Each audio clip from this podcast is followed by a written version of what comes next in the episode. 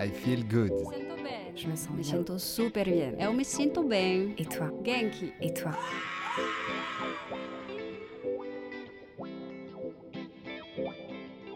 I Feel Good, les chroniques akashiques, le podcast qui vous veut du bien et vous donne un éclairage sur le grand éventail des activités de bien-être, développement personnel et spirituel et autres initiatives inspirantes.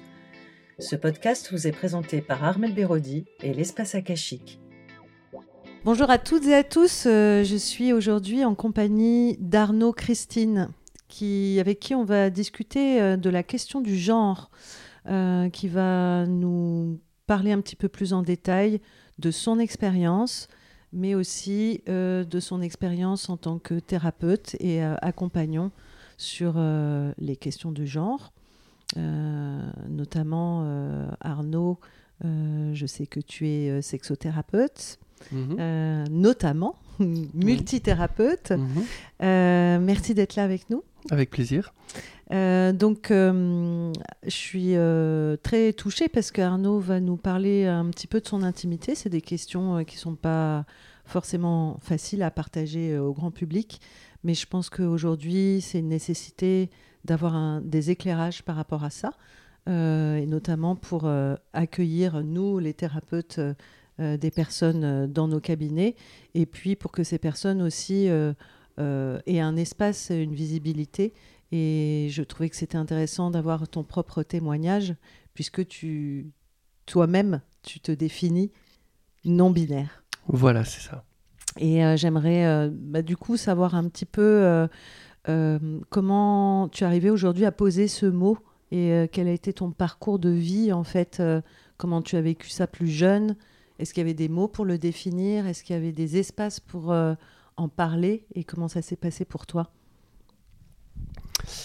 Euh, merci pour euh, cette proposition de partager ces sujets-là. Pour ma part, le point de départ, c'est que étant ado, je me reconnaissais pas du tout dans le fonctionnement, les manières d'agir, euh, les comportements et les activités qui euh, concernaient les garçons.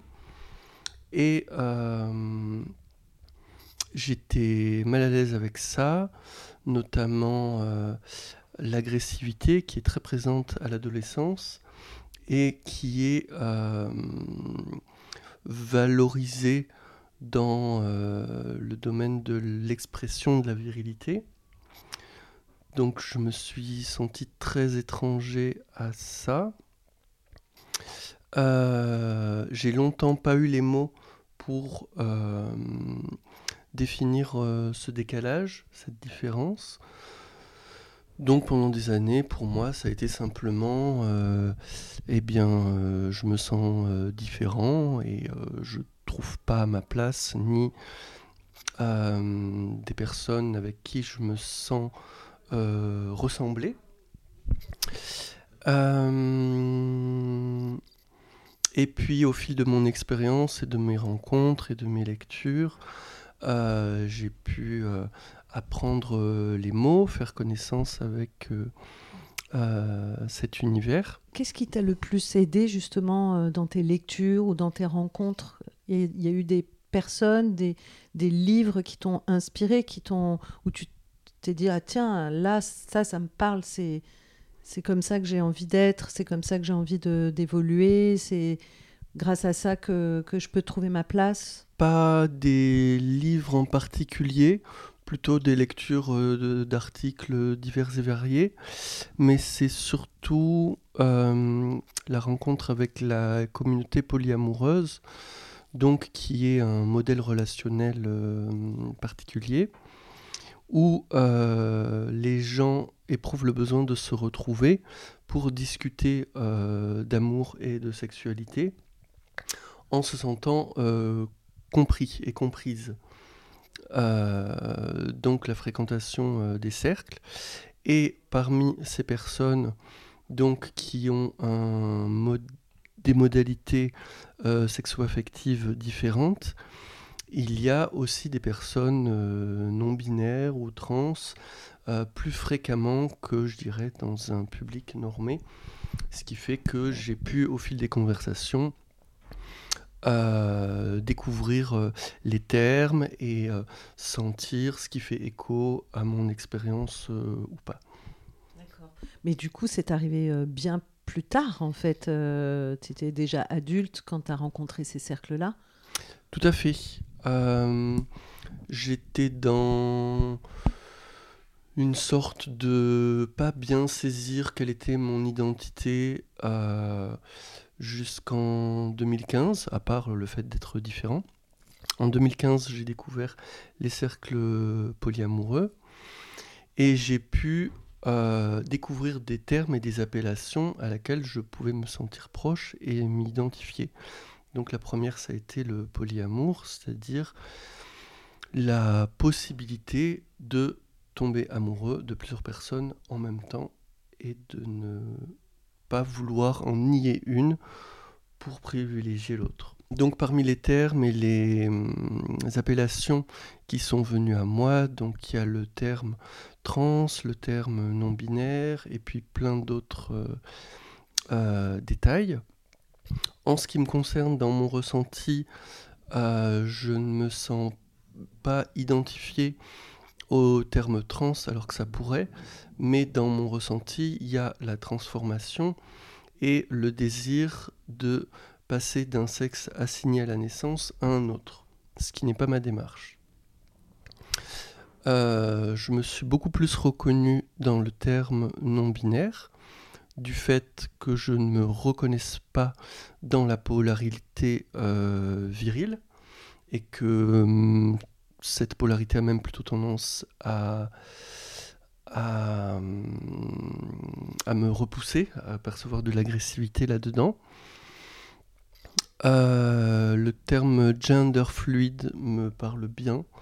Tu peux en dire un peu plus sur euh, ce que c'est? Oui, alors gender fluide, c'est en fait euh, se sentir un peu mouvant entre les genres selon bah, selon plein de choses, selon notre état émotionnel, selon les contextes dans lesquels on évolue, selon plein de, d'éléments qui peuvent euh, influer. Et donc les personnes qui se ressentent gender fluide se ressentent plus hommes à certains moments ou plus femmes à certains moments. pour ma part, c'est plus un mélange des deux, mais je me ressens pas femme non plus parce que physiologiquement, euh, ça correspond pas. Et euh, j'ai conscientisé tardivement que euh, je me sens beaucoup plus à l'aise en présence de femmes ou en présence de personnes non binaires que en présence euh, d'hommes qui se sentent bien masculins, virils. D'accord. Est-ce qu'à un moment donné,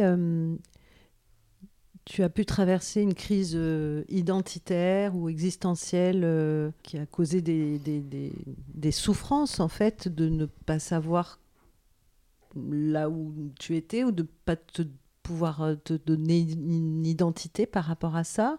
Au sens large, j'ai l'impression d'en traverser tout le temps des crises identitaires, de savoir qui, qui je suis, qu'est-ce que j'ai envie de faire, avec qui je me sens en lien. Euh, mais l'avantage d'être adulte, c'est la possibilité de choisir ses fréquentations et donc de fréquenter des personnes avec qui je me sens euh, en bonne connexion. Pour ce qui est de l'identité, je me suis très longtemps senti assez loin des problèmes identitaires, c'est-à-dire que je constatais que beaucoup de personnes s'accrochaient à beaucoup de choses au point d'y plaquer leur propre identité et de se sentir en danger quand il y a quelque chose qui s'en éloigne. Euh, un exemple très simple, par exemple la nourriture. Les gens qui sont véganes ou les personnes carnassières, c'est compliqué de les mettre à la même table parce qu'il y a une, une identité qui est accrochée à la manière de manger mais l'identité, elle peut s'accrocher à plein de choses. Elle peut s'accrocher à la religion, elle peut s'accrocher au cœur de travail que la personne, plutôt que s'identifier à elle-même en tant qu'être singulier, de s'identifier à une profession, à une croyance ou à, ou à un genre. Donc ça te permet de te sentir plus libre et plus détaché de cette identification de ces, représentations-là? Oui, globalement, je me suis très longtemps senti euh, libre et détaché et distant de toute euh, identification qui me cristalliserait dans une définition. Avec ce processus, à partir de 2015, où j'ai pu vraiment me reconnaître à certains endroits et me reconnaître dans des communautés et fréquenter des gens avec qui ça connecte bien, euh, je peux euh, y amener des processus d'identification. Euh, voilà, mais je, reste, je tiens à ne pas me verrouiller, à m'identifier dans quelque chose, ce que je percevrais comme enfermant.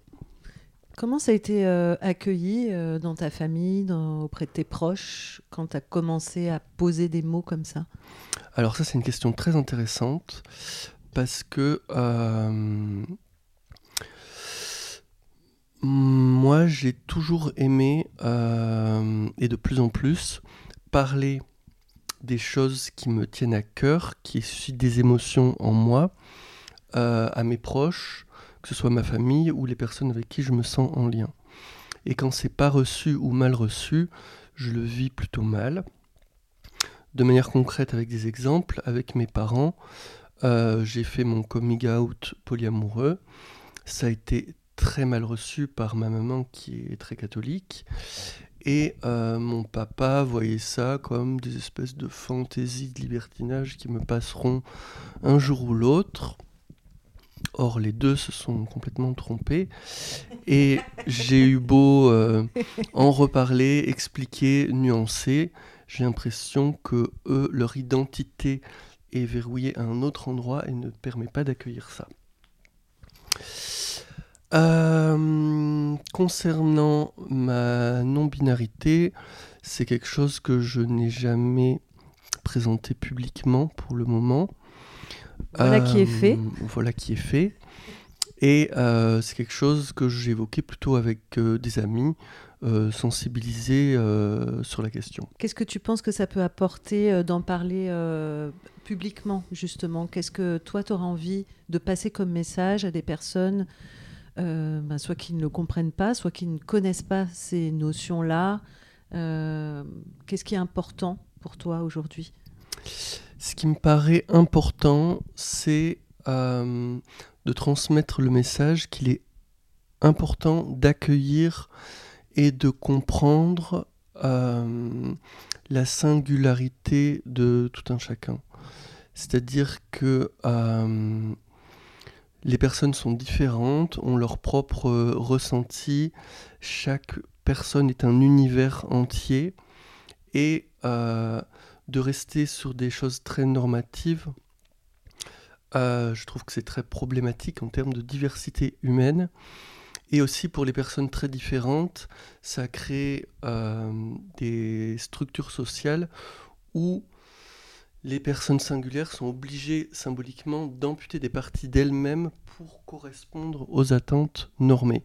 Ce qui, je trouve, est très problématique. Donc le message que j'ai envie de faire passer, c'est que euh, les évidences ne sont pas partagées, c'est-à-dire que les évidences euh, de genre, homme, femme, de, binarité peut être euh, quelque chose de, de solide et d'évident pour beaucoup de gens, alors que pour d'autres ça n'est pas le cas.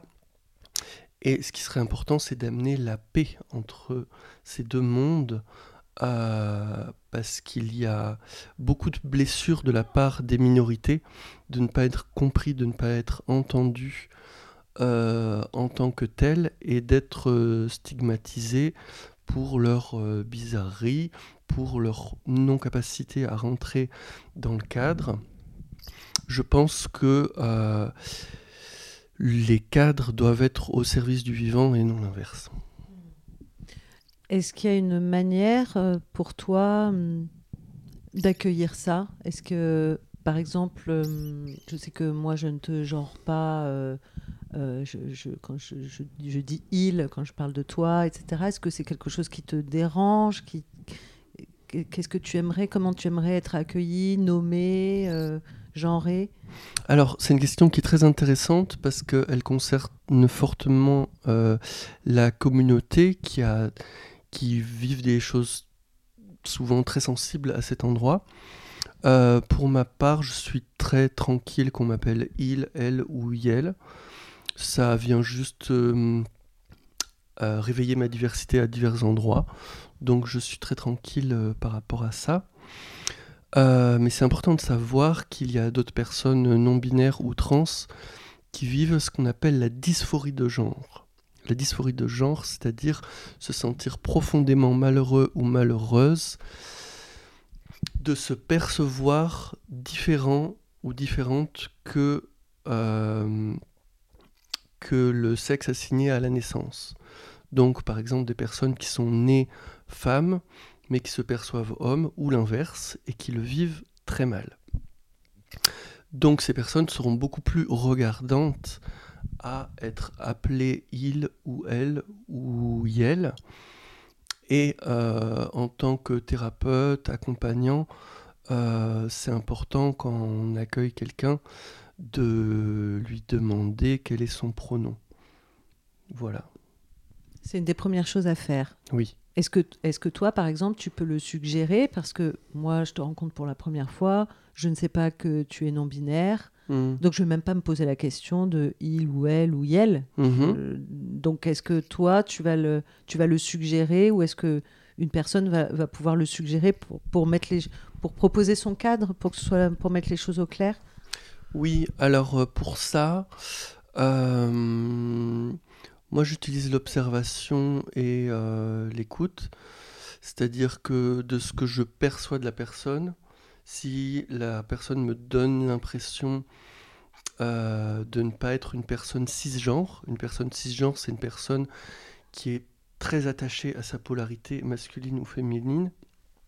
Si je sens quelque chose de différent, je vais demander euh, s'il y a une préférence de pronom. Mais des fois, c'est pas perceptible. Et dans ce cas-là, euh, ben, c'est la personne elle-même euh, qui nous signifie euh, écoute, là ça me va pas, je préfère que tu m'appelles il ou elle. et à ce moment-là, il faut en tenir compte. Parce mm. que si la personne l'a signifié et qu'on n'arrive pas à en tenir compte, ça peut être blessant. Mm. J'aimerais revenir sur la question du polyamour. J'ai l'impression qu'il y a parfois beaucoup de confusion euh, à ce sujet. Euh, comment tu pourrais le définir, même si euh, l'idée c'est pas du tout d'enfermer et que j'imagine qu'il y a beaucoup de, de, schémas et de scénarios différents dans le polyamour, mais qu'est-ce que c'est pour toi et comment tu pourrais l'expliquer? Alors, justement pour, pour sortir de cette vision de libertinage ou de euh, bah, j'ai le droit de, me taper qui je veux quand je veux et, que ça ne se résume pas à, juste cette vision euh, très simpliste. Tout à fait, c'est une question intéressante. Alors, en discutant entre euh, polyamoureux et polyamoureuses, on arrive souvent à la conclusion qu'il y a autant de polyamour qu'il y a de polyamoureux, polyamoureuses, parce que chaque personne a ses petites nuances. Mais de mon point de vue, euh, la définition d'une personne polyamoureuse, c'est une personne qui a simplement la capacité ou la facilité ou même ne pas savoir faire autrement que de tomber amoureux ou amoureuse euh, de plusieurs personnes en même temps et d'avoir envie de le vivre et d'être dans la démarche de le communiquer aux personnes concernées pour qu'il y ait euh, une clarté et non pas la dissimulation qui implique la tromperie. Euh, donc il s'agit d'une histoire d'amour, de tomber amoureux, ce qui n'empêche pas la sexualité. On peut vivre de la sexualité avec les personnes dont on est en relation amoureuse. Moi, ça m'est arrivé de très nombreuses fois d'être profondément amoureux de plusieurs personnes et de ne pas vivre de sexualité avec ces personnes. Voilà. La différence avec le libertinage, c'est que globalement, le libertinage se définit avec euh, une ouverture à la sexualité avec plusieurs personnes qui n'implique pas forcément de l'amour. ça peut, mais pas forcément. Le polyamour, c'est euh, l'ouverture à la relation amoureuse ou au sentiment amoureux avec plusieurs personnes qui n'implique pas euh, la sexualité, qui n'implique pas forcément la sexualité, mais qui en vrai l'implique quand même assez souvent, si les deux personnes le désirent, ou trois ou quatre, enfin voilà. Merci pour ces éclairages. Si tu avais une baguette magique, qu'est-ce que tu ferais? Euh, Je transformerais tout le monde en bisounours, mais avec leur consentement. Merci. Merci beaucoup pour ce partage euh, et ces éclairages. Euh, j'espère que nous allons à bon train sur ce chemin. Mhm. Merci pour euh, cette opportunité euh, d'expression. À bientôt. Merci. Merci à toutes et à tous pour votre écoute. À bientôt dans une prochaine émission I Feel Good. Pour aller plus loin, rendez-vous sur la page Facebook de l'émission I Feel Good 888 ou sur mon site internet armelberodi.fr. Ce podcast est disponible sur vos plateformes préférées Apple Podcast, Deezer, Spotify, Google Podcast, YouTube. Ces informations sont données à titre indicatif et ne se substituent à aucun, se substituent à aucun conseil médical. Cal, cal, cal. Avant toute expérimentation, prenez l'avis de votre médecin.